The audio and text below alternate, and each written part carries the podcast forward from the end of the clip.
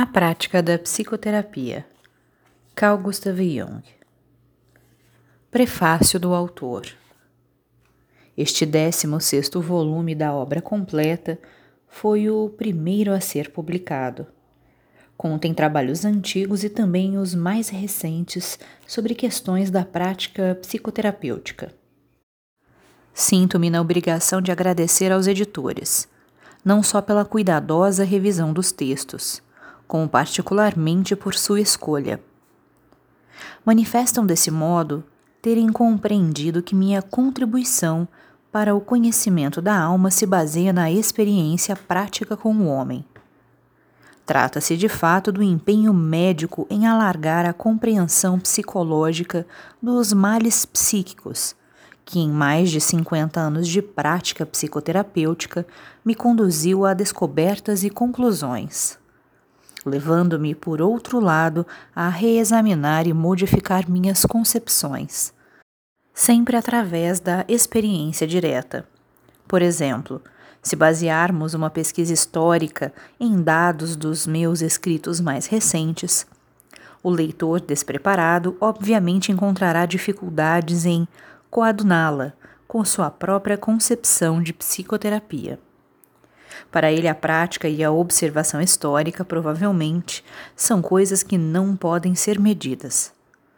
Na realidade psicológica, porém, não é assim, pois neste campo, a cada passo, encontramos fenômenos que, examinados em sua causalidade, revelam seu caráter histórico.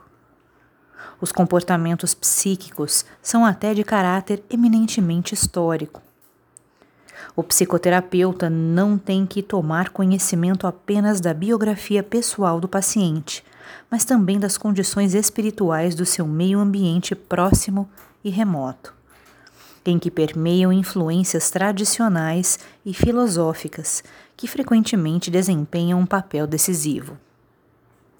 Nenhum psicoterapeuta seriamente empenhado em compreender o homem inteiro ficará dispensado de entender-se com o simbolismo da linguagem dos sonhos. Como toda linguagem, esta também necessitará de conhecimentos históricos para sua interpretação, tanto mais que não se trata de uma linguagem de uso corrente, mas de uma linguagem de símbolos que além de recorrer às formas mais recentes, também serve de modos primitivos de expressão. O conhecimento dessa linguagem simbólica dá condições ao médico de ajudar seu cliente a sair da estreiteza, muitas vezes angustiante, de uma compreensão exclusivamente personalística de si, e livrá-lo da prisão egocêntrica que até agora lhe encobria a perspectiva dos horizontes mais amplos de sua evolução social, moral e espiritual.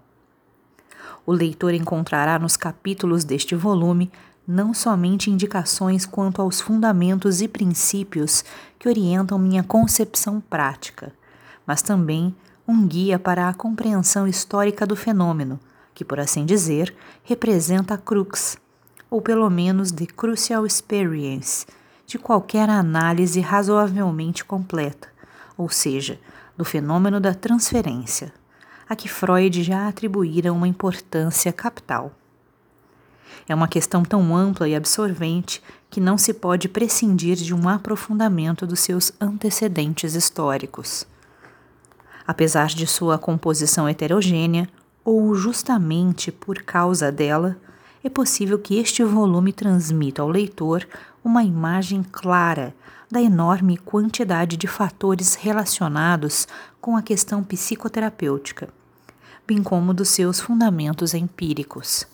Agosto de 1957. Carl Gustav Jung